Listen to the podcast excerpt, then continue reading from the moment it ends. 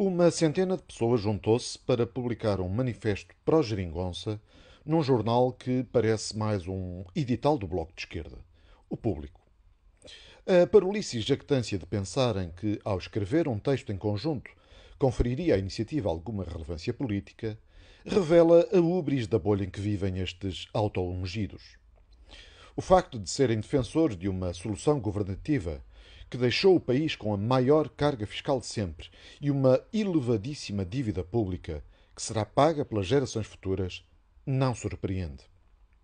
Mas este abaixo-assinado de lunáticos da extrema-esquerda tem inegável piada e é um manancial de factos curiosos que não resisto a partilhar com os seguidores deste canal. O decano destas coisas é Boaventura de Souza Santos, que regimentou para a iniciativa pelo menos 18 pessoas ligadas ao seu Centro de Estudos da Universidade de Coimbra e de que se auto-intitula Diretor Emérito. Fica a dúvida se estes 18 signatários participaram nesta fantochada por convicção ou por reverência ao chefe. Outros seis subscreveram o texto enquanto jornalistas, não se coibindo, no entanto, de fazer ação político-partidária ativa. Dois destes são comentadores avançados nas televisões e outra é apenas conhecida por ser viúva de um prémio Nobel. Uma sétima pessoa, dita jornalista, poderia também ser apresentada como filha de uma operacional ligada à rede bombista das FP25.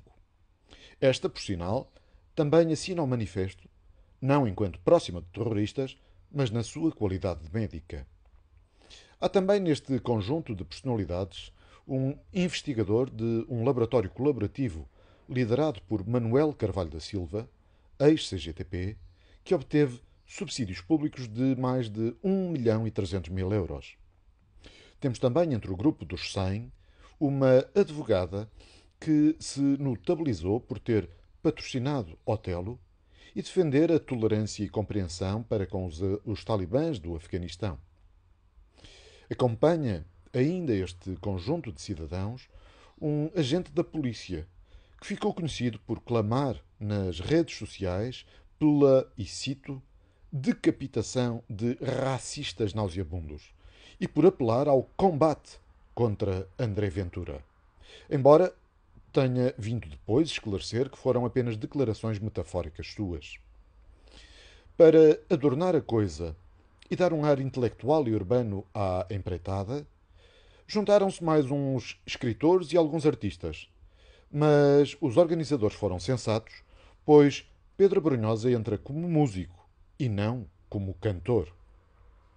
Entre os coautores deste manifesto estão ainda uma senhora que trabalha no escritório do marido da atual Ministra da Justiça, o tio do Ministro da Economia, uma antiga secretária de Estado do PS, um apoiante do antigo secretário-geral da CGTP para presidente da Assembleia Geral da Associação Mutualista Montepio, um ex-ministro de Guterres e dirigente da campanha de Ana Gomes à presidência da República, o mandatário da candidatura da CDU em Mértola, um antigo dirigente do Movimento Católico de Estudantes, o presidente do maior sindicato de professores, uma deputada municipal do Bloco, ex-dirigentes do LIVRE, assim como vários militantes do PS.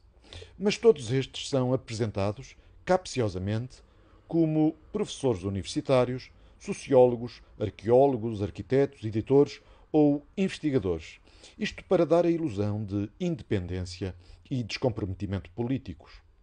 Mas esta, esta gente vive direta ou indiretamente dependente do Estado e encostada a quem está no poder. E por isso tudo isto parece mais uma carta de defesa de empregos e de posições sociais. Até 30 de janeiro, ficamos, pois, ansiosos por mais tesourinhos deprimentes.